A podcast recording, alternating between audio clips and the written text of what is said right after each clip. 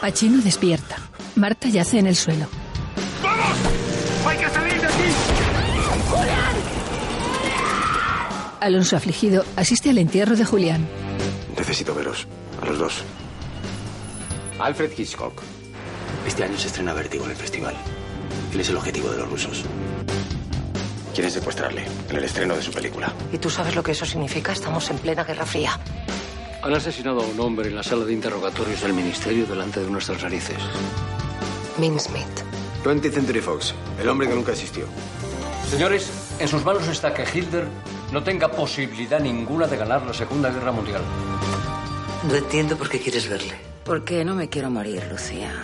Lola ha sido detenida por el ejército nazi cuando estaba a punto de cruzar la frontera con un oficial inglés. Ernesto golpea a un militar nazi. Lola, venga conmigo, no hay tiempo que perder. Si Londres no quiere hacer la operación misma, nosotros haremos la operación al bombiguilla. Puede salvar miles de vidas.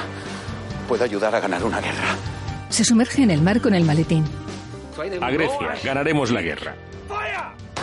La joven Lola está frente al paredón. ¿Qué va a hacer con ella? Reclutarla.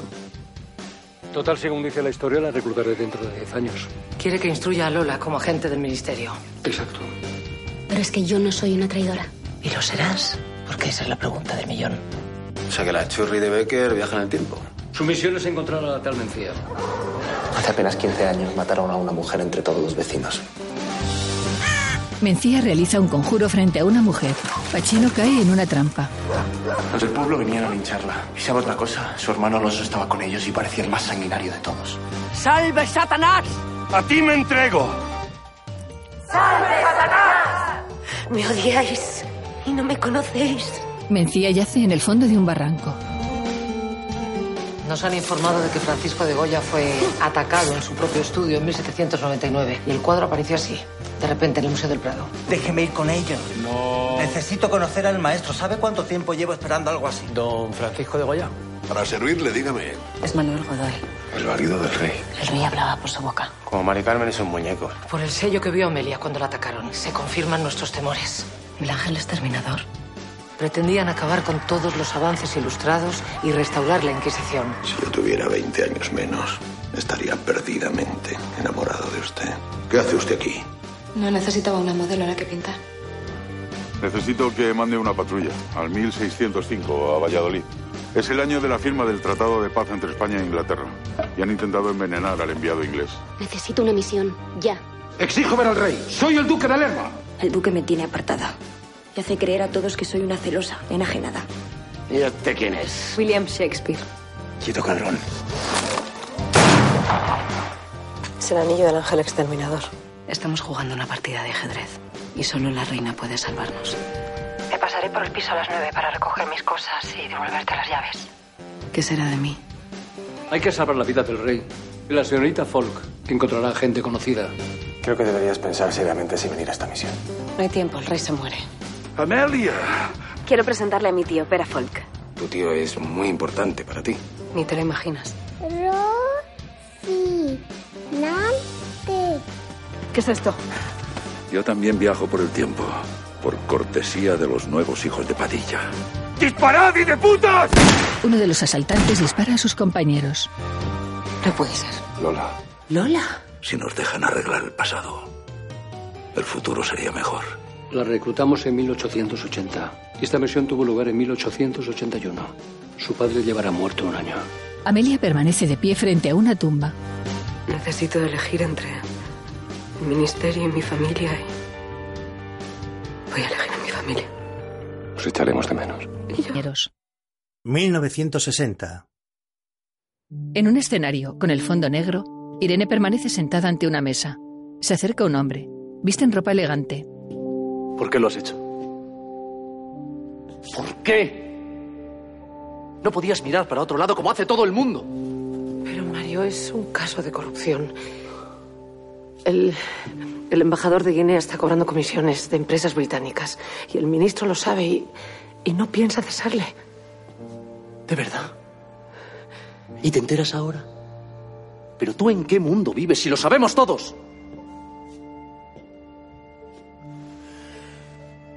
han revocado mi nombramiento como cónsul en Roma. Estaba hecho. Y tú lo has echado a perder. Lo siento. Cuando hable tu marido, tú te callas. Ella mantiene la mirada fija al frente. Mario lleva un fino bigote y viste traje gris y corbata. Yo quería una esposa normal. Que me diera hijos. Pero ni siquiera para eso sirves.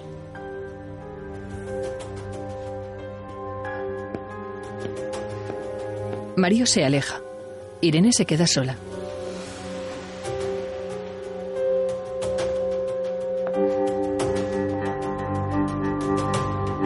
Irene se pone de pie. Con la mirada perdida, da unos pasos hacia adelante.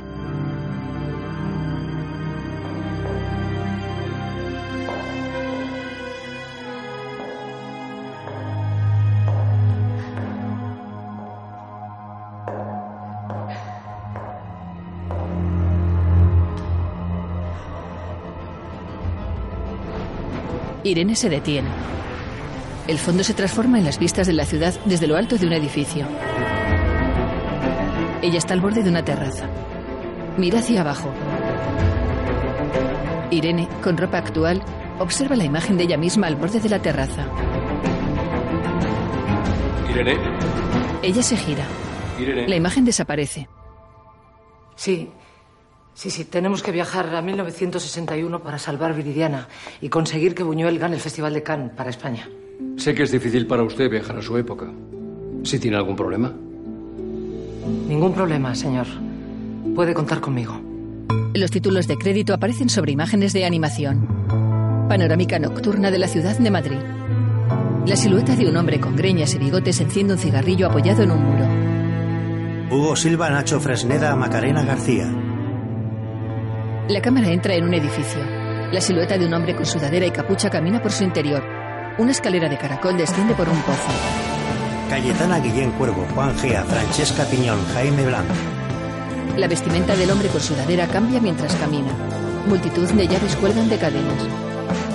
Producción ejecutiva Javier Olivares, Cliffhanger Televisión, director Marvi Gil. La silueta del hombre cae en los engranajes de un reloj. Atraviesa un campo de batalla y cruza una puerta. Varias explosiones dan lugar a un cielo estrellado sobre la ciudad de Madrid. Una serie creada por Javier y Pablo Olivares. Un muro de ladrillo se cierra cubriendo la pantalla. El Ministerio del Tiempo, capítulo 28, tiempo de censura. Perdonad, pero eh, habéis nombrado a un tal Buñuel. ¿De qué me puede sonar a mí ese nombre? Pues concretamente de cuando lo dejó usted cao en la residencia de estudiantes. El boxeo es un deporte de caballeros donde solo se utilizan los puños. No se puede morder. No. ¿Y arañar? No, claro que no. Tampoco se pueden dar cabezazos. Tampoco, Alonso, tampoco. Y a eso le llaman pelear. Derriba a Buñuel de un puñetazo. ¿Le curtiste el lomo, Buñuel? No, pero fue en buena lid. Tal vez se acuerde de mí. No, no lo creo. El Buñuel que va a ver tiene ahora 61 años.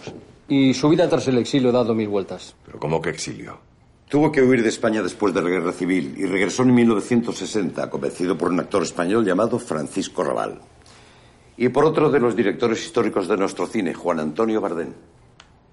Sí, el régimen quería dar una sensación de apertura al mundo y Buñuel quería volver a España.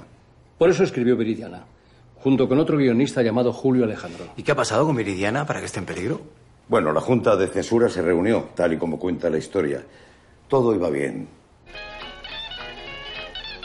Tres hombres vestidos con traje de chaqueta y corbata contemplan con gesto serio el final de Viridiana proyectado en una pequeña pantalla.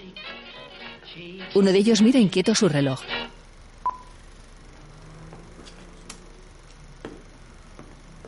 Una mujer abre las cortinas dejando entrar la luz en la pequeña sala de proyección. ¿Y bien, caballeros? Propongo su aprobación. Lo secundo. ¿De verdad vamos a permitir una infamia como esta? ¿Estamos locos? Por Dios, Pitaluga, tranquilícese. Son tiempos de cambios. Y de apertura y de turismo, bla, bla, bla, bla, bla, bla. Pero es que fuera no nos quieren. ¿No han visto el Festival de Eurovisión? Conchita Bautista lo bordó con el estando contigo. Y quedó novena. ¡Qué ignominia! En eso tiene razón. Pues claro. Fuera nos desprecian continuamente y aquí estamos nosotros bajándonos los pantalones para ser como ellos, con blasfemias como la viridiana esta. Se tiene que notar que ganamos una guerra. Y no duden de que si tengo que informar al caudillo en persona, lo haré. Propongo su prohibición. Lo segundo, propongo su prohibición. En el despacho de Salvador, Ambrosio Pitaluga. Es nuestra única pista. Pero qué terrible historia cuenta esta película para ser tan peligrosa. Bueno, Viridiana cuenta la historia de una novicia que sale del convento y decide ayudar a los pobres. A mí eso me gusta. El cura de mi pueblo nos contaba historias de santos. Sí, sí. Bueno, aquí tienen toda la información necesaria.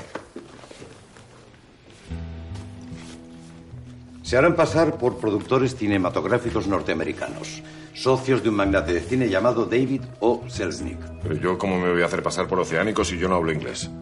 Bueno, no deben preocuparse. Como verán, sus identidades son la de hijos de exiliados españoles. Y deberán vender una película a las autoridades franquistas, concretamente a Muñoz Fontán, director general de cinematografía y teatro de la época. La historia más grande jamás contada. Una película bíblica. Suena bien. Yo es que no puedo vender algo que no me creo. ¿Le puedo dar una vuelta a la sinosis? Si se da prisa. Buena suerte en la misión. Muchas gracias. Gracias. salen del despacho. Salvador y Ernesto observan alejarse a Irene. ¿Por qué ha enviado a Irene a esta misión? Encontrarse con sus viejos fantasmas le puede hacer fracasar. Porque conoce la burocracia de su época mejor que nadie. Ya. ¿Sabe, Pachino, ¿Que su imprudencia dejando escapar a Marta nos ha metido en un buen lío? No. Pensaría que, que no hemos atajado el problema por su culpa y, y que también por su culpa hemos perdido a Amelia. Bueno, no pensaría más que lo que es cierto. Pero eso dificultaría su trabajo. Y le necesito. Como también le necesito a usted, Ernesto. No lo entiendo. Su experiencia en el campo de concentración con Lola hace que se sienta su protector. Y tiene que dejar de serlo. Sí, sí, sí, tiene razón. ¿Quiere que le encargue algún trabajo? No, no, no la tengo ocupada. Lola necesita, a, a ver cómo se lo digo, coger un poco más de músculo. Lola, vestida con un kimono negro, se enfrenta a una joven de rasgos orientales.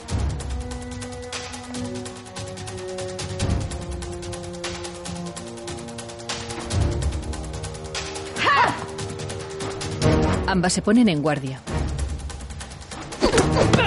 Lola lanza varios ataques. Su contrincante los detiene. Lola intenta golpear. La joven oriental le hace una llave aferrándola del cuello.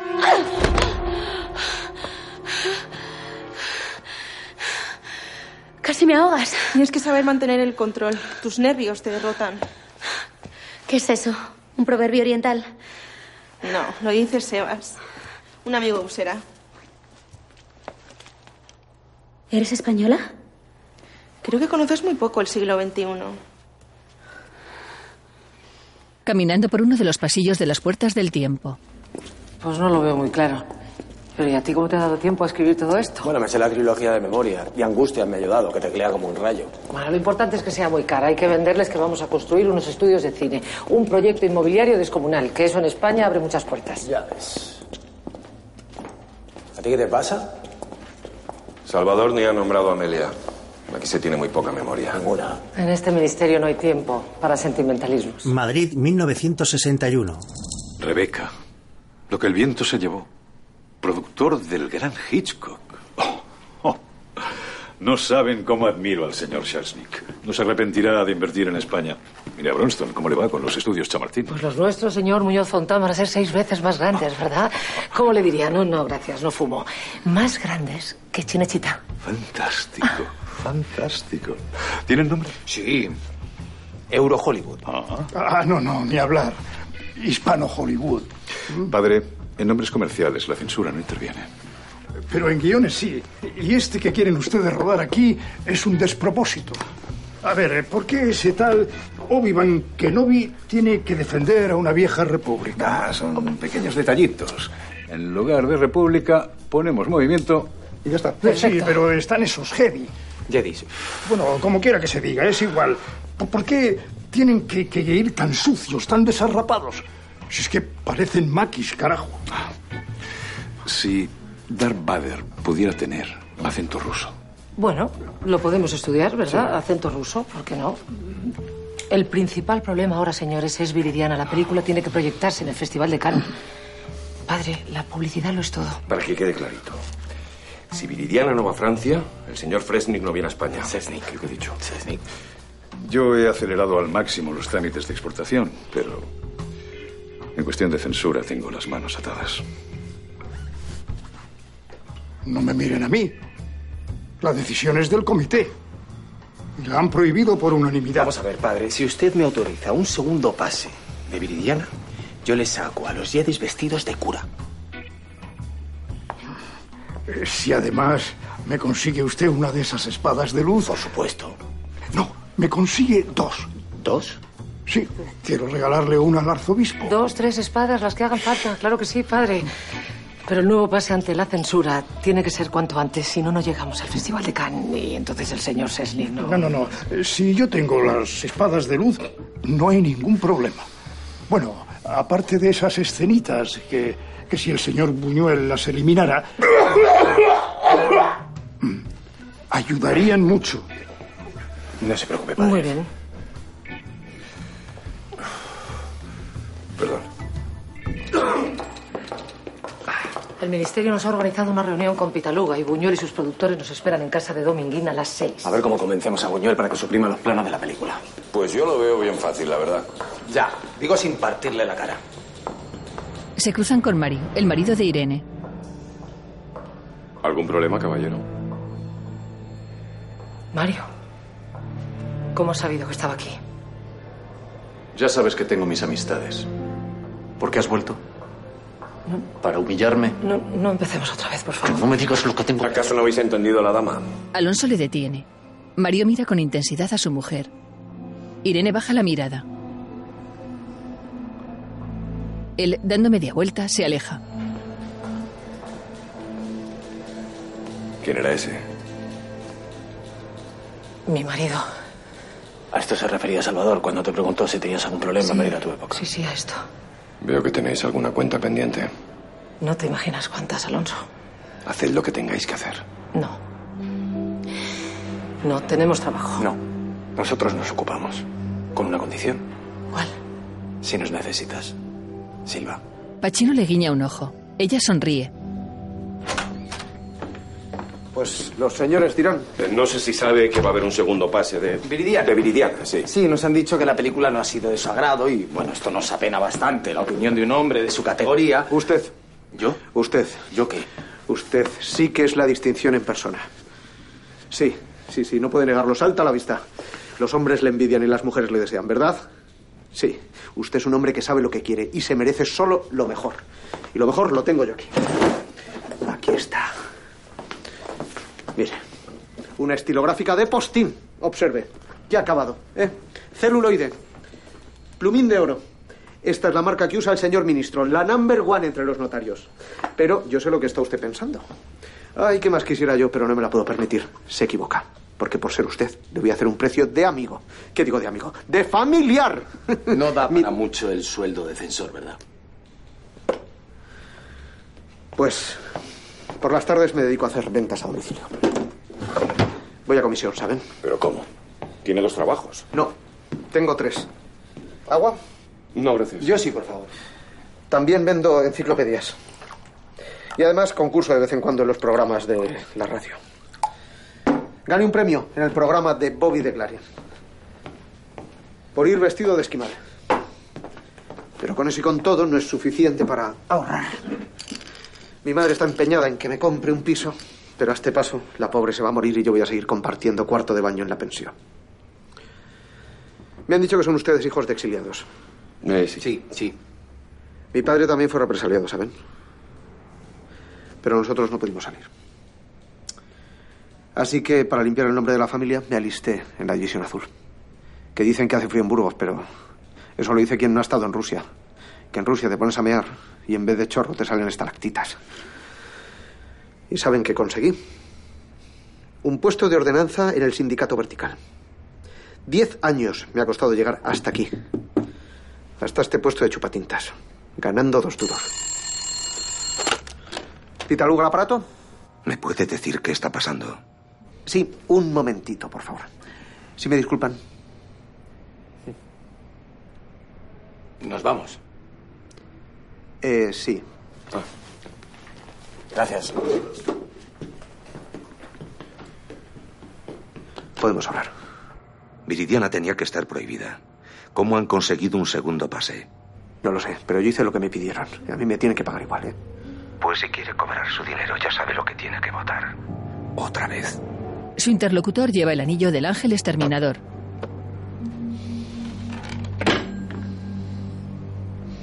Ernesto llama al despacho de Salvador. Adelante. Por fin tenemos buenas noticias. Es el listado de números con los que habló Pulido, el asesino del ruso, el que quiso envenenar a los ingleses. Conseguimos su teléfono después de eliminarla en Valladolid y hemos podido localizar a uno. Lucía. La asistente de la primera Lola. Hay que interrogarla. Le he mandado que la traigan al ministerio. Bien. Entra Angustias. ¿Ocurre algo, Angustias? Pero Falk ha muerto. Estaba vigilado día y noche. No puede haberse suicidado. No se ha suicidado. Ha sido muerte natural. Un infarto.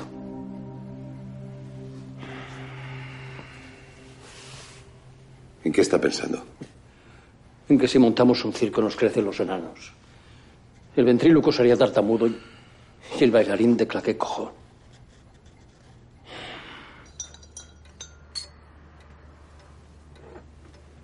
Una mujer de mediana edad con ropas de los años 50 le pasa el azúcar a un hombre vestido con traje y corbata.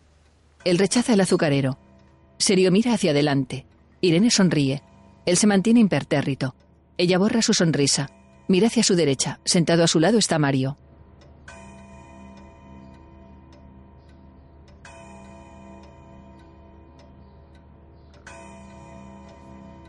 Él la mira enfadado. Irene se gira para observar las fotografías que hay sobre una cómoda. Son fotografías de la pareja de mediana edad. En una de ellas el hombre está vestido de militar. No hay ninguna foto mía. Tú nos dejaste. Mejor no recordarte. Yo entiendo vuestras razones, solo pido que entendáis las mías. Déjame que te cuenten mis razones, a ver qué te parecen. No podía volver a casarme. No podía darte por muerta. ¿Sabes qué le dijimos a todos? Que estabas mal de la cabeza, que te habíamos metido en un sanatorio. Irene, sorprendida, mira al hombre de mediana edad. Les dijimos. Claro, Irene. A tus padres también les has jodido la vida. Yo no puedo entender que quieras vivir en pecado. No puedo comprender. ¿Que me gustan las mujeres? Mírate en el espejo. Dios te está castigando. Llevamos un año sin verte y parece que has envejecido diez. Mario se sirve una copa de licor. Habías dejado de beber. Tranquilo, Alberto. Controlo. Tú no tendrías que estar aquí, Mario. Es tu marido, le he invitado yo. Pues un buen marido apoya a su esposa. Descubrí un caso de corrupción en el ministerio y quise denunciarlo, pero él no me apoyó. ¿Es cierto? Está mintiendo, por supuesto. Vienes aquí a, a, enfangar a los demás. Para eso hubiera sido mejor que no hubieras vuelto. No. He venido aquí a saldar mis cuentas con el pasado, pero veo que no es posible. Espera. Tendríamos que firmar papeles en nuestra casa de la casa de campo. Si no vas a estar aquí, dime dónde te los puedo enviar. Estaré aquí. Nos vemos el lunes en el piso. Ahí estaré esperándote. Como he hecho toda la vida. Irene enfadada se marcha. En el ministerio Angustias habla por teléfono. Desde luego, Pachino, me pides unas cosas. Tranquilo. Gracias. Muy bien, en cuanto lo tenga te lo envío. No, no, no, no. Tú me llamas y me lo cuentas. Eso, y que no se entere nadie, ¿vale? Eres un cielo. Venga, chao. Hala, ya está. ¿Qué tramáis con tanto secreto? Pues un plan para ganarnos a Pitaluga. Tú sabes que hay alguien detrás de todo esto. Lo tengo tan claro como vos. Hay una cosa que no entiendo. ¿Por qué me habéis traído hasta aquí? Pues hombre, porque hasta las seis tenemos tiempo y porque este es mi barrio. Somos como los futbolistas, Alonso, todo el día viajando para acá, para allá, pero en realidad no vemos nada. La verdad es que me moría de ganas por venir, ¿eh? He venido en 2017 y tampoco ha cambiado mucho. Hay más coches. Bueno, y los sueños se han perdido. Los sueños se han perdido y se han ganado tristezas. Eso es lo que he aprendido viajando por el tiempo. Fíjate, dos calles más abajo hay una sala de fiesta donde se conocieron mis padres, el Copacabana. Bueno, dicen que Antonio Machín era uno de los dueños. En 2017 es una delegación de Hacienda. Te cagas. ¿Quién era Antonio Machín? Un filósofo. Un filósofo. Sí. Mira. Ahí está. ¡Hasta luego! El niño, algo orondo, sale del portal comiéndose un bocadillo. Mi pasado. Ese soy yo. Se detiene para atarse los cordones. Alonso sonríe. ¿Vos? Sí. Este Ese año os comisteis toda la matanza, ¿no? Las cosas han cambiado mucho desde entonces. En el solar que hay enfrente se eleva repentinamente un nuevo edificio. Aparece un ciclomotor actual. Lolo y su entrenadora oriental caminan por la misma calle en el presente. Un joven negro le saluda al cruzarse con ellas. Hola, Olivia. Hola, Pepe.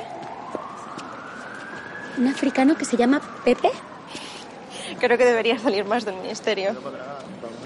¿De verdad estamos en Madrid? Sí, y ahí está la tienda de mi familia. ¿Y qué vendéis? La pregunta correcta sería que no vendemos. Acabaríamos antes. Pues sí, voy a tener que salir más del ministerio. O ver series en la televisión, que me han dicho que con eso se aprende mucho, ¿no? Tampoco te creas. En las series españolas no salimos ni amarillos ni negros, por muy españoles que seamos. Y si salimos, salimos de ilegales o de mafiosos. Así que para eso, mejor no salir. Sí, yo también. Discúlpeme. Madrid 1961. Es más bonita que Silvia Pinal, don Luis. Gracias, Paco. La podía contratar como actriz. Claro. Actriz yo no, no, no, no. ¿Pero por qué? Pues porque no valgo para eso, se lo aseguro. Bueno, ¿Qué nunca va? se sabe. Sí, lleva usted mucho tiempo en Hollywood, señorita. Apenas un año. ¿Y usted, don Luis, qué ha sentido al volver a España después de tanto tiempo? He sentido mucho dolor de cabeza, créame. Bardem me aseguró que iba a ser todo mucho más fácil, pero he tenido que rodar con dos guiones distintos, uno aprobado y el otro clandestino. Claro. Poco a poco, don Luis. ¿Quién iba a pensar hace unos meses que usted iba a poder rodar en España? Eso es verdad. No, no, no, no tendría que haber vuelto. Cuando pesé España, enseguida me fui a Zaragoza a ver a mi madre. Eh, No me reconoció, la pobre. Demencia senil. ¿no? Esa pena me la voy a llevar ya a la tumba. Mm, pues Nos hacemos viejos. y No hay esperanza. La buscamos en los recuerdos, pero los recuerdos son solo el prólogo de una esquela funeraria. Y en las ideologías, claro. Pero ahí tiene. España sigue siendo un cortijo. ¿no? Y allá afuera, en Berlín, está todo preparado para construir un muro. Un muro que va a separar a personas y amigos, a familias. Mira, qué mierda de mundo que nos espera. No podemos tirar la toalla. Hay que seguir luchando Sí, claro, por la libertad. por la libertad y por el cine. El cine, el cine, el cine, pero yo lo que quiero es estrenar mi viridiana de una puta vez, coño. Y esa es la diferencia que hay con el lado oscuro. Yo creo que más o menos se entiende, ¿no? Sí, sí, se entiende. Y nosotros somos la productora apropiada para ese proyecto. Ah, muy bien, muy bien. Un INCI. Memorice ese nombre, caballero. Sí, pero yo pensaba que usted era torero. Domingo Dominguín. Director gerente de un INCI, empresario taurino y torero, como mi hermano. Aunque él es mejor que yo. ¿eh? No, no, usted toca todos los palos. Bueno, se, se hace lo que se puede. Miguelito, Miguelito. Voy a llamar por teléfono. Dominguín coge al niño en brazos. Pero mira que eres guapo, coño. Es mi sobrino, es que sus padres están de viaje en Italia. Espero que no se haga torero. Pues tiene cara de cantante, ¿eh? ¿Cantante? No sé entonces si prefiero que se haga torero. Vuelvo enseguida. Era cantante. Y de lo bueno. A la triste. Sí, así se llama el productor mexicano. ¿Le conoce? Se hizo rico vendiendo muebles, no haciendo películas. Lo de Viridiana es un capricho de su mujer. Por eso es la protagonista. Al que conozco es otro, sin duda. ¿Y podrán tener los cambios para mañana? Lo que haga falta. No es la primera vez que lo hacemos. El padre Gorozarri censuró la última escena porque Viridiana y su primo jugaban a las cartas. Era intolerable sugerir que se liaban. Parece un hombre muy severo. Eh, no es. Lo mejor fue el inocente de Muñoz Fontán. Propuso incluir en la escena a la criada para evitar suspicacias. Al parecer eso lo convertía en algo mucho más potable. Buñuel aceptó de inmediato, claro. Un menage à trois. Un menage à trois. Lo que le dolía es que no se le hubiese ocurrido a él. Ya, ya, ya, pero hay una cosa que no entiendo, que es... No, pero tranquilo, amigo. Quitamos los planos irreverentes, luego los volvemos a incluir y listo. ¿Irreverentes? Sí, por la iglesia, como la música religiosa. Después del festival, la iglesia nos excomulga. Alonso se levanta, Si me disculpa, cogiendo a Pachino del brazo. tengo que hablar con vos. No, bueno, cuidado. Pasa. Apartándose de la reunión, Me habéis engañado. Me habéis mentido. Viridiana es una blasfemia. No me deje la piel en Flandes por defender la religión verdadera para acabar colaborando con el mismísimo demonio. Para, para. Me declaro objetor de conciencia.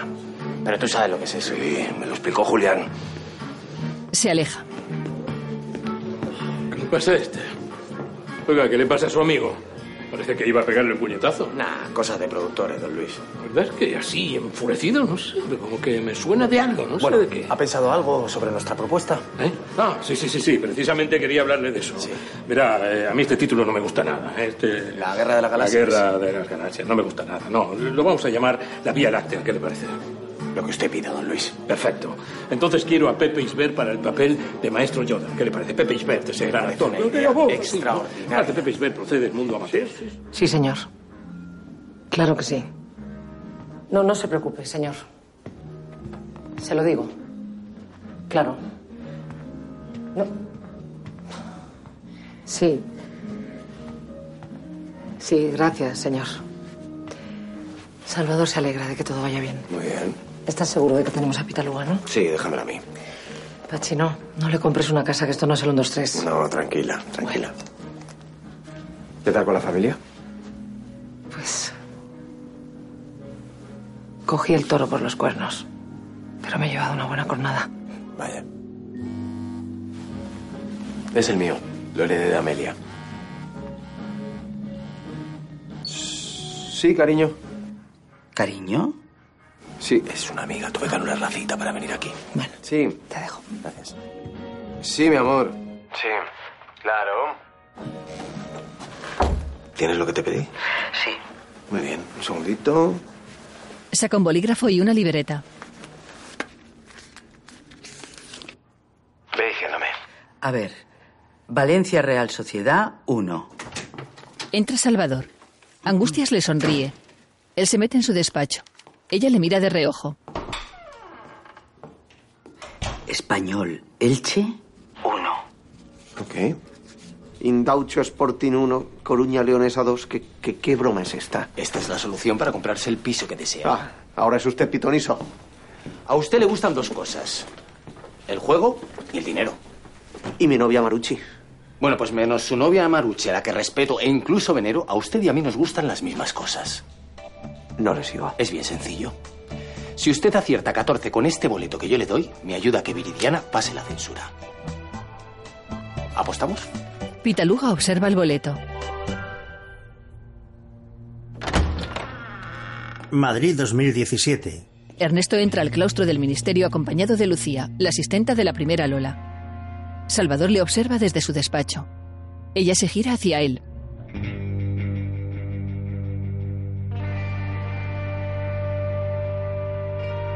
En la sala de interrogatorios, No me diga que no reconoce este número. ¿De qué hablaban? ¿Cómo entraron en contacto? Esta es una detención ilegal. Usted me amenazó tras la muerte de Lola, ¿no? Todo lo que pase en el ministerio a partir de ahora será culpa suya, Salvador. Culpa suya. Se refería a que había vendido el libro de las puertas, ¿verdad?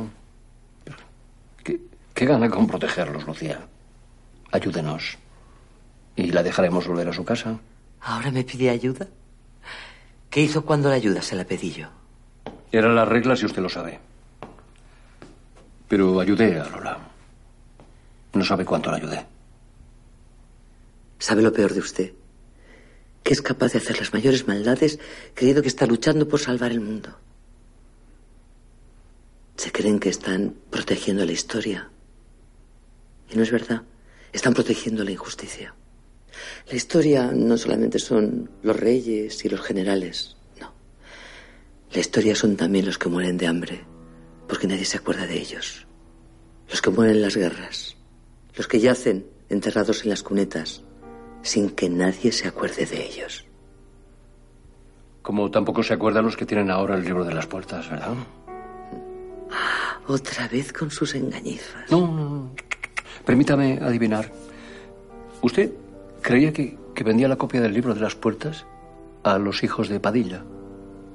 Revolucionarios, luchadores por la igualdad, como Lola. Pues permítame que le diga que uno de sus revolucionarios vendió la copia del libro al ángel exterminador, una secta secreta, absolutistas, defensores de los antiguos fueros. Eso es mentira. Ojalá lo fuera, Lucía. Ella se gira hacia Ernesto. Él la mira serio. Pueden torturarme si quieren, porque no pienso decir nada. En el despacho de Salvador, No hablará. Sí, sí lo hará. No lo quiere reconocer, pero sabe que no le he mentido. El problema es que tiene que hablar cuanto antes, porque no tenemos mucho tiempo. ¿Y tiene algún plan? Sí. Pero sé que no le va a gustar, Ernesto.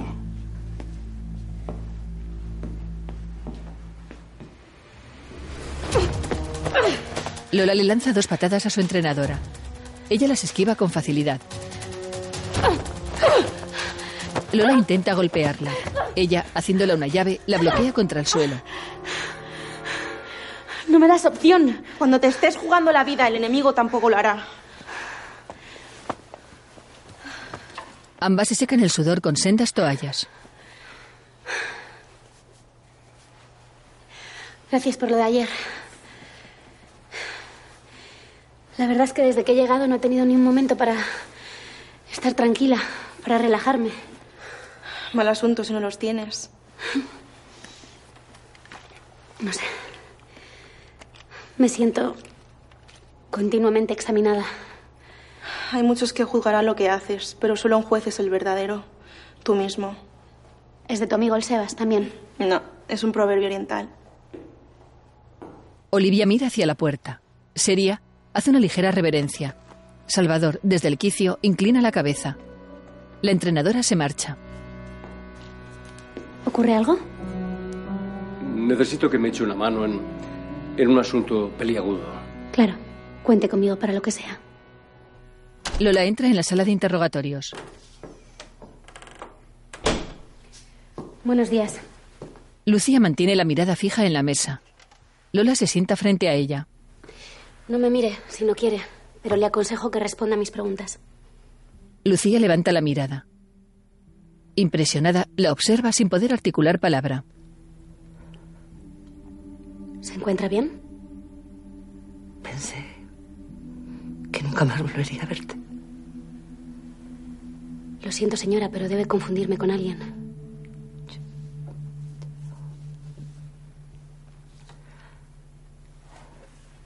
Saca una fotografía de su bolso. Lentamente, se la acerca a la joven Lola. Ella la coge. Es una instantánea de ella misma con una niña pequeña en brazos. Lola, desconcertada, mira hacia Lucía. Ella la observa con una sonrisa. Esto solo prueba que me gustan los niños. Le devuelve la fotografía. Lucía la recoge con cuidado.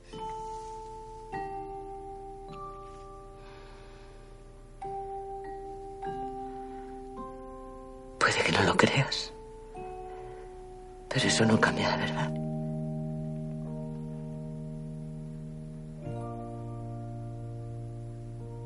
Soy tu hija. Me llamo Lucía. Y esta niña.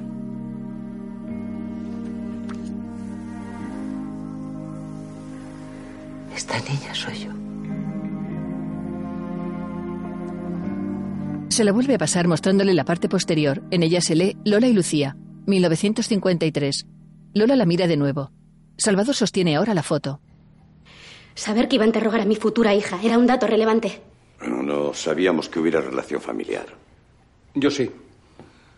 No que fueran madre e hija exactamente, pero sí intuía que había entre las dos un vínculo mucho más intenso que el meramente profesional. Su ira contra mí, su llanto cuando su madre murió.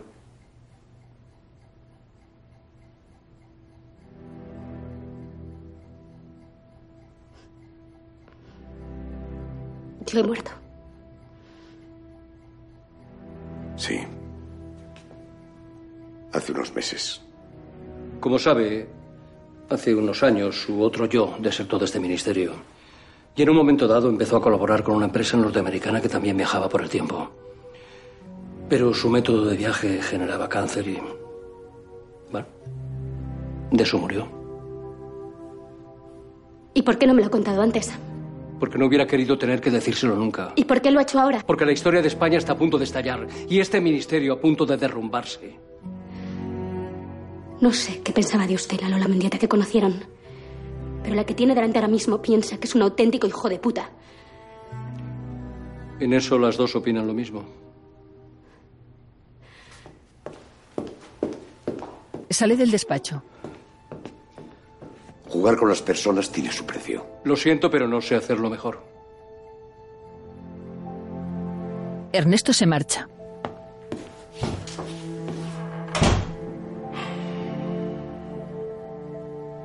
Salvador se sienta en su sillón. Observa de nuevo la foto de Lola con su hija.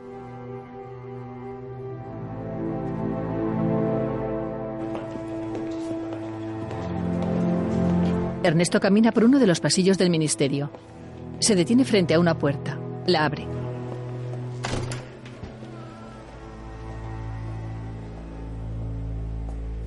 Lola está sentada en la sala de entrenamiento. Ernesto se acerca a ella. No quiero hablar con nadie. Bueno. Pues estaremos en silencio. Ya lo estuvimos mucho tiempo en aquel maldito campo de concentración.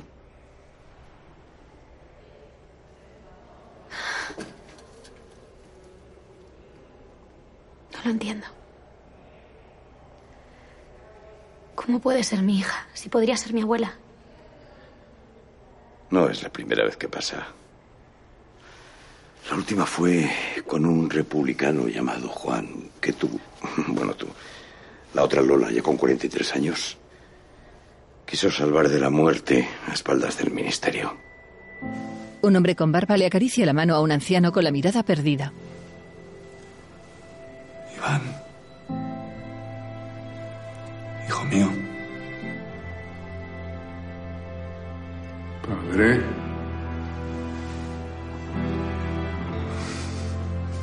Sí, soy yo. Juan. Salvador le ofreció quedarse aquí con nosotros en el ministerio, pero él eligió volver al 1940, aun sabiendo que iba a morir. Lo prefería con tal de volver a ver a su hijo pequeño. Sí. Para entonces Lola ya hacía dos años que había desertado. Nosotros pensábamos que, que igual había muerto en acto de servicio. Salvador la reclutó en 1953, con 33 años. Diez años más tarde que a mí. Efectivamente.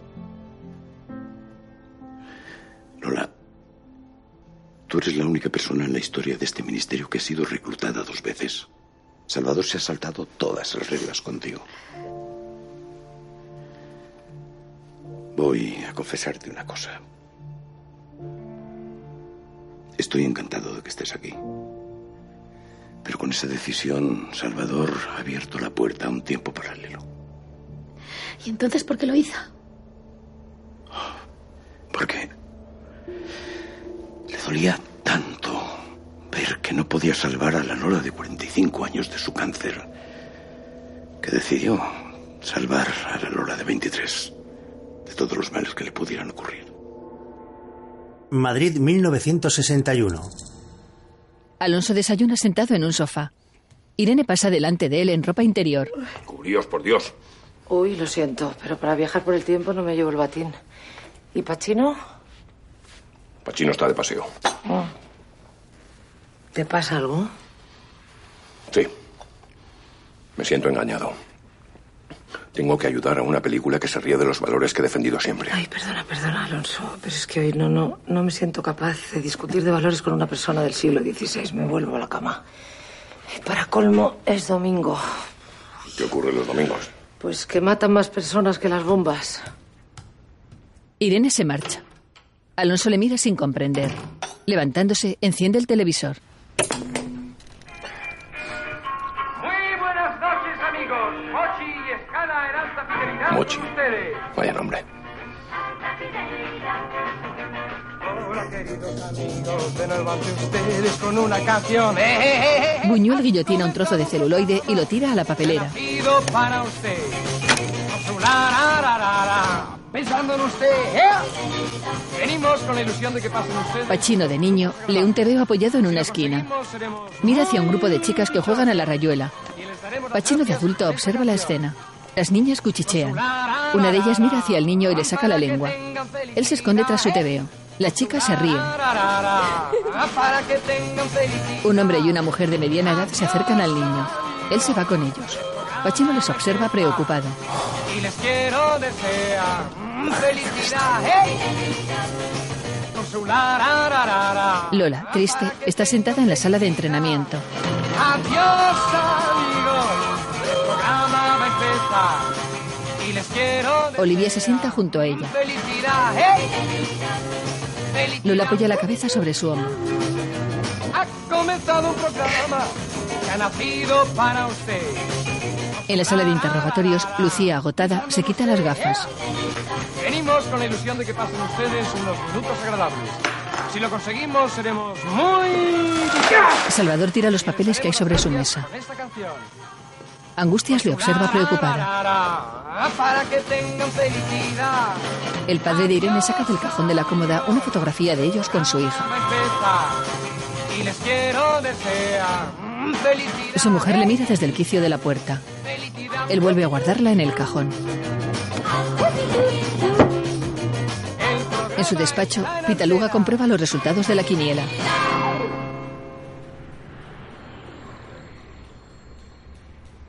Que tengo 14. Que tengo 14. Que tengo 14. 14.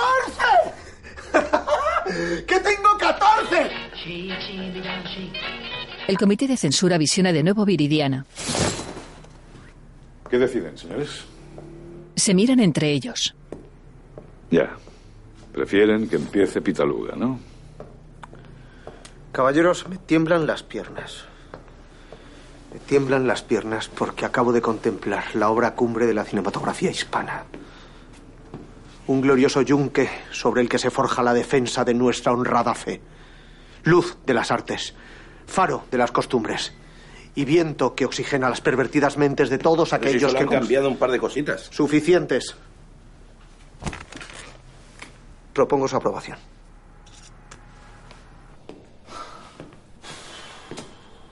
Joder, vaya parto, macho. Ay, Dios. La han aprobado. Qué buena noticia. Yo he cumplido mi parte. ¿Qué pasa con Sesni? Estar aquí la semana que viene para firmar los contratos. Ah. Perfecto. Encantada. Muchas gracias. A usted. Gracias.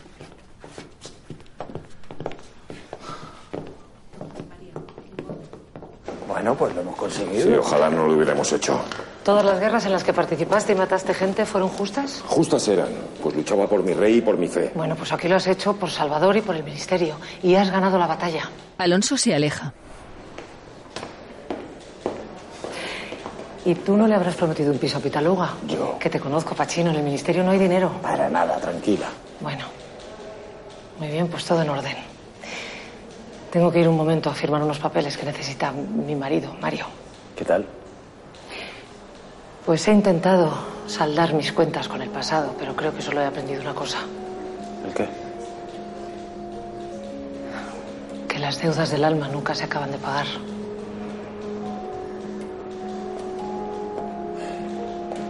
Pachino le estrecha la mano a Pitaluga.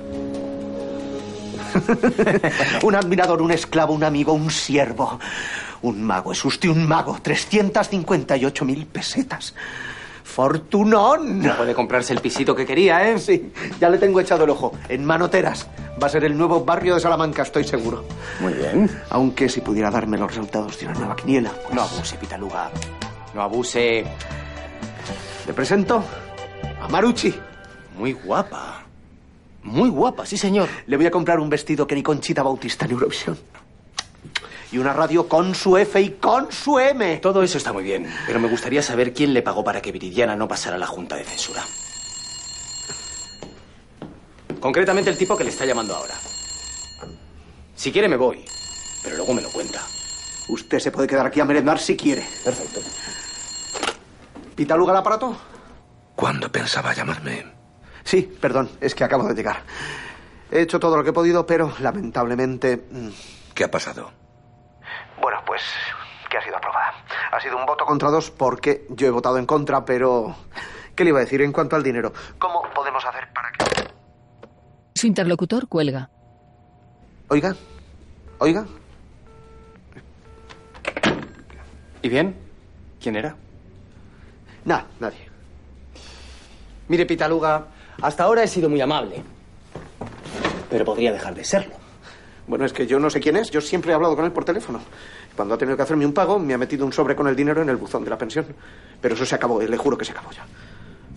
Su interlocutor levanta de nuevo el auricular. Es un hombre de mediana edad con barba entrecana. Pitaluga ha fallado. Hay que activar el plan B. No. Pitaluga es un pobre hombre que ni merece gastar una bala con él.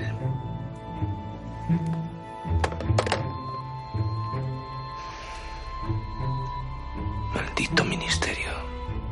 En la sala de interrogatorios. ¿De verdad espera que le dé las gracias? Cumplí mi palabra. Lola sigue viva. Mi madre me hablaba mucho de usted. Nada bueno, supongo. Se equivoca. Le tenía mucho aprecio. De hecho, me hizo prometerle antes de morir que le devolvería la copia del libro de las puertas. ¿Y por qué no cumplió su promesa? Porque a mí no me engaña como la engañó a ella. De hecho, se la vendí a un tipo que, que hablaba de cambiar la historia, de hacer justicia. Los hijos de Padilla, los nuevos comuneros. Es verdad lo que me dijo. Claro. Uno de ellos revendió la información a- al ángel exterminador. Ahora los dos viajan por el tiempo. Y ahora nos enfrentamos a una más que posible guerra civil a lo largo de todos los tiempos. Dígame, ¿aún conserva íntegra la, la lista de las puertas? Sí. La necesitamos. Nosotros tenemos el libro original, pero medio quemado e incompleto. No podemos luchar contra ellos en inferioridad de condiciones. Se la daré a cambio de un favor. ¿Usted dirá?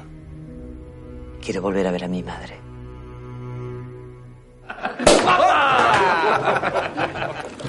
Ahí, ahí, ahí, sin miedo, claro que sí. Vamos a Buñuel celebra la aprobación junto a los productores. Pachino sonríe. Alonso permanece a su lado. Caballeros, por Viridiana. Y por don Luis Buñuel. Ah, Claro que sí, por don Luis. Por don Luis. Alonso brinda con desgana. Alégrate un poquito, anda. No me da la gana. Ojalá estuviera aquí Irene para celebrarlo. Irene firma unos documentos. Eres muy generosa. Gracias, Mario. Pues esto ya está. Se acabó. No. No, ahí te equivocas esto. No ha hecho más que empezar. Sagrario, por favor. Irene saca el móvil de su bolso.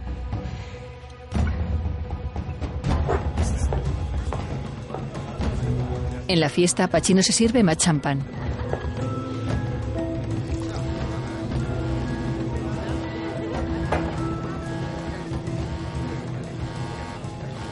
Ya pueden pasar. Mario se mantiene en la puerta. Irene intenta salir, pero él se interpone. ¿Qué pasa, Mario? ¿Qué haces? En un lugar apartado, Pachino descuelga su teléfono móvil. Dime. Mario, ¿qué pasa? ¿Quiénes son estos tíos? Son buena gente. Vamos a del sanatorio. Ahí es donde te van a curar para que puedas volver pronto a casa. Yo no estoy enferma. Ella se deshace de sus captores. La sirvienta de la casa cierra la puerta con llave. La atrapan de nuevo. Pachino escucha con atención. ¡Suéltame! ¡Suéltame! ¡Suéltame! ¡No! ¡Por favor, no! Le inyectan algo en el cuello. El móvil se le cae. No has venido aquí para nada. He conseguido que se deniegue la salida de España de... ¿Viridiana? Es así como se llama la bazofia de Buñuel. Sácala por la puerta de atrás. Irene. Mario coge el móvil de Irene. Extrañado, lo observa. ¿Quién es? El que te va a reventar la cabeza, hostias, hijo de la gran puta. Trasto del demonio. Mierda, mierda. Pachino vuelve al salón donde se celebra la fiesta. Todos están serios. Señores, traigo malas noticias. Pues nosotros no las tenemos mejores.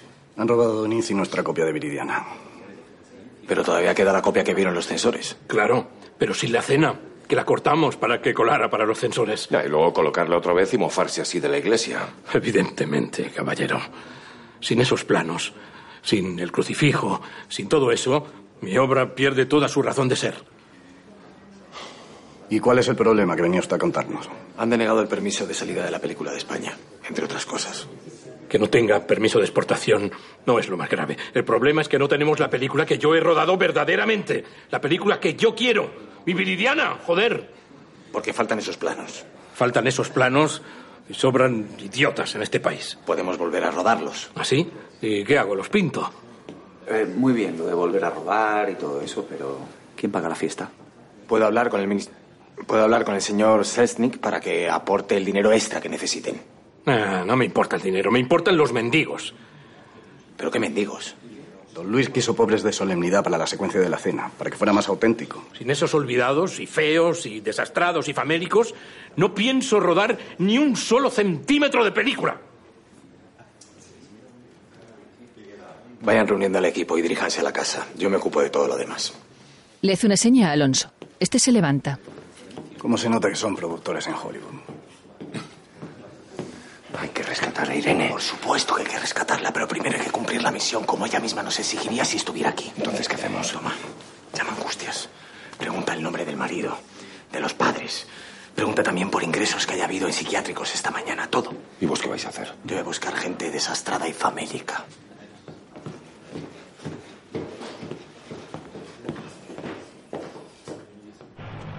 Pachino camina por su barrio.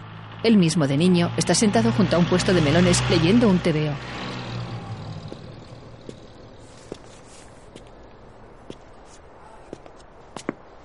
¿Qué haces aquí, que no estás en el colegio?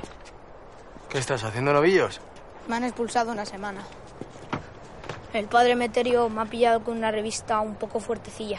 Hostia, verdad, la revista. Y lo peor es que me la han confiscado y me costó 5 dólares en el rastro. Paga un mes. Ambos cogen un melón de la misma manera. El niño mira a Pachino adulto. ¿Quiero melón? No. No, quiero ver a los tíos. A los tíos que llevan el kiosco este, vaya. ¿Al tío Liborio? Sí. Pues espero que llegue pronto, porque como mi padre se entere de que estoy aquí, me mata. Que dé una pistola. Eh, que es policía. Que ya les molesta que mis tíos vendan melones. Que ya se lo dice a mi madre. Que les busca un trabajo en Lavarreiros, aquí al lado, en Villaverde. Pero ellos están que no cagan con sus melones. Así que. ¿Te gustan las revistas guarras, no? Prefiero a las chicas de verdad, pero esas no me hacen ni puto caso. No digas tacos, coño. Y no te desanimes, que todavía eres muy joven para pensar en chicas de verdad. Eso lo dice usted, que tiene pinta de legar un montón. Pero yo, como estoy hecho un gordaco, nada de nada. Que no es que coma mucho, ¿eh? Que es el metabolismo. Bueno, bueno, bueno, bueno, que te comes cada cuña de chocolate gigante que tiembla el misterio. Mira, te voy a dar dos consejos, ¿eh? Uno, nunca, ¿me oyes? Nunca te engañes a ti mismo. Y dos, respecto a lo de las chicas, por mucho que te guste una, que no se entere. Tú a lo tuyo, que ya vendrá. ¿Y si no viene? Sandrita, vendrá, ya te digo yo que vendrá. ¿Cómo lo sabe? ¿Qué pasa, Jesús? ¿Qué quiere este hombre? Muy buenas. ¿Les interesaría salir en una película? Bueno, ustedes y algunos amigos del cineclub, Si es con Marisol o Joselito, pues sí. más o menos. La pareja mirándose asiente con la cabeza. Alguien descorre la mirilla de una puerta metálica. En el interior de una habitación, Irene permanece tumbada en una cama. En la sala de interrogatorios, Lola está sentada frente a Lucía. La joven, apoyando los codos sobre la mesa, se lleva las manos a la cara. Tras unos instantes, mira de nuevo hacia su interlocutora. Esto es una locura. No sé ni cómo tratarte, ni cómo hablarte. Míranos.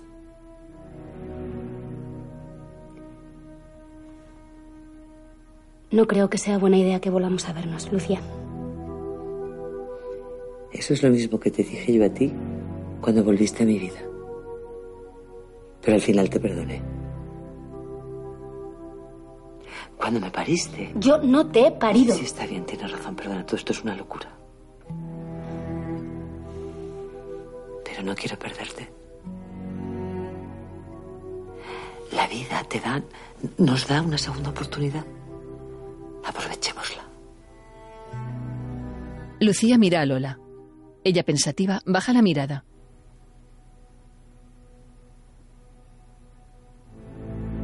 Yo ya lo hago. O al menos lo intento. Volviendo a cometer los mismos errores. Yo todavía no he cometido ninguno. Mi vida es mi vida. En el rodaje de Viridiana.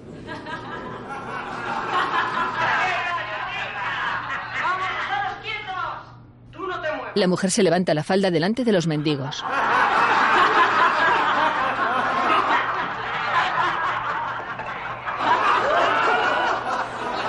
¡Corte! Es bueno, a positivar.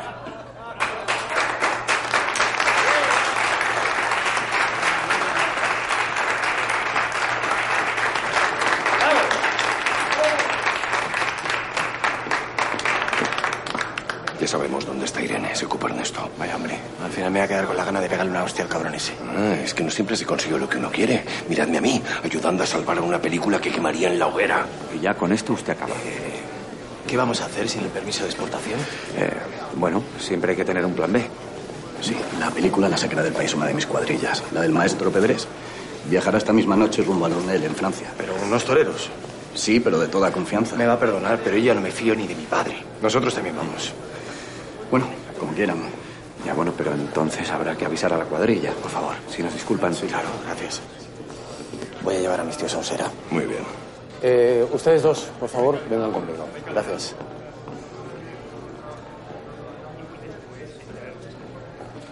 Buñuelo observa a Alonso que permanece serio.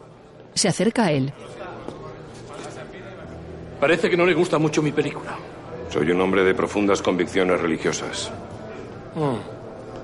Sí, sí, yo también. De misa todos los domingos. Pero solo hasta los 14 años. ¿Qué sucedió? Pues que no podía comprender cómo el Todopoderoso podía tolerar el sufrimiento humano. Aunque si quiere que le diga la verdad, no es por eso que soy irreverente. ¿Por qué lo sois? Verá, ofendo a la iglesia solo porque se me prohíbe hacerlo. Solo por eso. Yo solo deseo ser libre y que el resto del mundo también lo sea. Esa es mi lucha. Oh, tan importante es para vos la libertad. Mi querido amigo, la libertad es lo más importante. Aunque a veces no duela. Usted... No sé, pero usted me recuerda a alguien. Lo dudo. ¿Seguro? Irene está sentada en la cama de la habitación donde permanece encerrada. Su padre entra en el cuarto.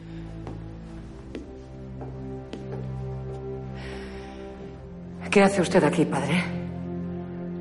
Soy católico. No podré entender jamás cómo eres. Solo de imaginarte con otra mujer. ¿Ha venido para regañarme otra vez? No, he venido a sacarte. Tenías razón. Hiciste lo correcto al intentar destapar la corrupción y tu marido miró hacia otro sitio. ¿Y usted cómo lo sabe? Un general siempre tiene sus contactos. Eres mi hija y buscas la justicia, con eso me vale. Jamás seremos una familia feliz. Pero quiero que cuando me muera y me recuerdes, te acuerdes de este momento. Se abrazan. Por favor, Irene Lara. Gracias. Ernesto se dirige hacia la habitación. ¿Y tú qué haces aquí, Ernesto? Ver a una hija con su padre. Irene sonríe. La cuadrilla de toreros viaja en una furgoneta Volkswagen.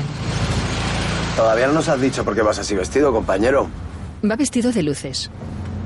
Yo es que pensaba que íbamos directamente a la plaza. Habrá que buscaros un apodo taurino. ¿Vale el niño los melones? Perfecto. Muy bien. ¿Y tú? Yo me llamo Alonso de Entre Ríos. Hombre, no, se refiere a tu apodo, a tu mote. Por ejemplo, él es Pedrés. Él es gitanillo chico. Y aquel es carnicerito de Úbeda. ¿Tú cómo te llamas? Eh, yo soy el tercio, el, el- el terciorito, el terciorito de Flandes. Muy bien.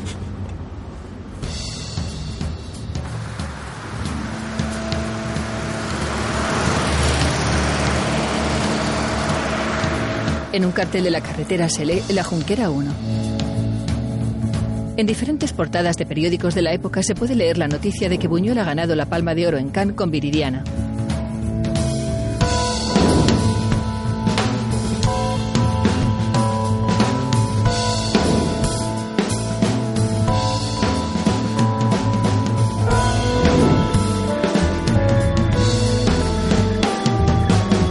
Unos días después, Salvador en su despacho coge uno de los periódicos. Enhorabuena. Gracias a ustedes, Viridiana ganó el Festival de Cannes. Muchas gracias, señor. La verdad es que es una lástima que los españoles no pudiéramos disfrutar de ella hasta 1977. Ya, y que hasta 1982 no se reconociera como película española. Hasta entonces fue considerada mexicana por, por el otro productor, el tal a, la triste. A la triste, sí. Mexicana. Hombre, una cosa es que no me guste la película, pero de ahí a no decir que sea española no me parece bien.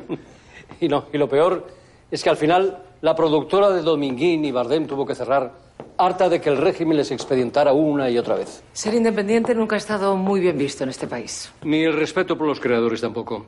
Al final de las famosas tres Bs, Berlanga, Bardem y Buñuel, los dos últimos jamás recibieron el homenaje que merecían. Y se sabe que fue de Muñoz Fontán y de Pitaluga. Después de su estreno en Cannes, la iglesia dijo que la película era un insulto hacia ellos. El régimen cerró filas y los dos fueron destituidos de sus cargos. Fontana y Pitaluga se encuentran en un pasillo portando sendas cajas con sus objetos personales. Me han destituido. Vuelvo a ser un humilde funcionario. ¿Y usted? Mm. Estoy en la calle. Cambian al comité censor. Vaya por Dios. Lo siento. Nah, no se preocupe. Todavía tengo dos empleos. Y un piso en Manoteras. Por fin podré casarme. Enhorabuena. Me alegro mucho por usted. Señor Fontán. Sí, dígame. ¿Tiene usted hijos? Sí, sí, cuatro. Ah, entonces la suerte acaba de llamar a su puerta. Le presento la enciclopedia Victory. 15 lujosos tomos encuadernados en piel. El compendio del saber y la ciencia al alcance de usted y los suyos. Déjeme que le hable de las cómodas facilidades de pago. Por cierto, que a Pitaluga le tocaron una quiniela de 14, justo en el tiempo que ustedes estaban por allí. ¿Es mera coincidencia? Por supuesto, señor. Pura coincidencia. ¿Sabemos dónde está Pachino? Ah, Sí, me ha pedido dos días libres y se los he dado. Tómenselo ustedes también. ¿no? Se lo merecen. Vamos, que esperan. A vacacionar. Salen del despacho. Ay, 1961. ¿Qué tiempos? Salvador observa en su portátil la actuación de Conchita Bautista en Eurovisión.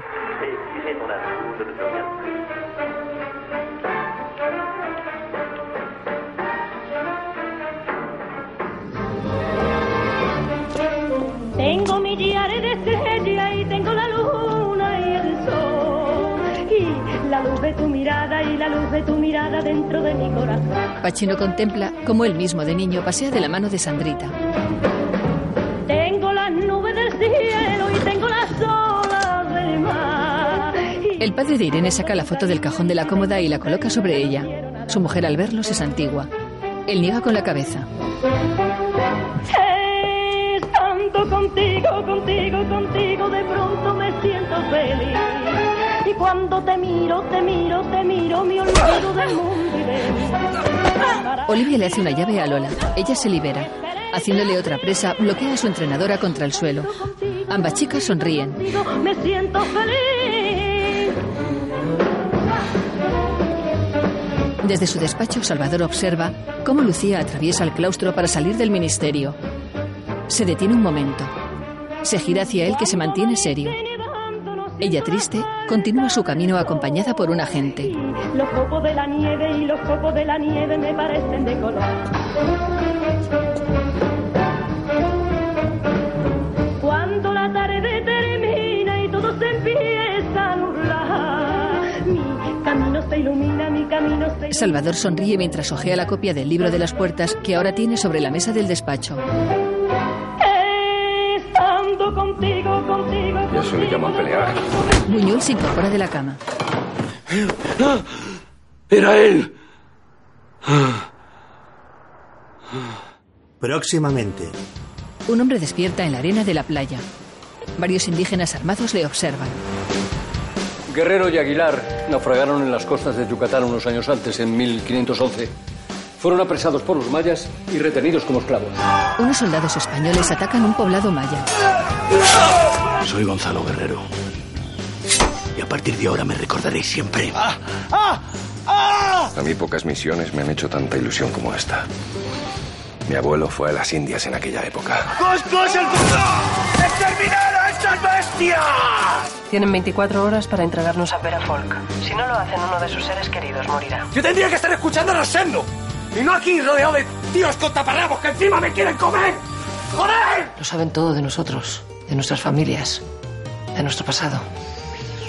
Alcanza a un indígena. ¿Puedo comerme los cacahuetes? Claro que puedes. Salvador se ahoga. Los síntomas son los propios de la alergia al cacahuete. Pero ¿cómo va a comer cacahuetes si sabe que es alérgico? No los toma. Antes me habéis dicho que os habían hablado de mí. ¿Qué os dijeron?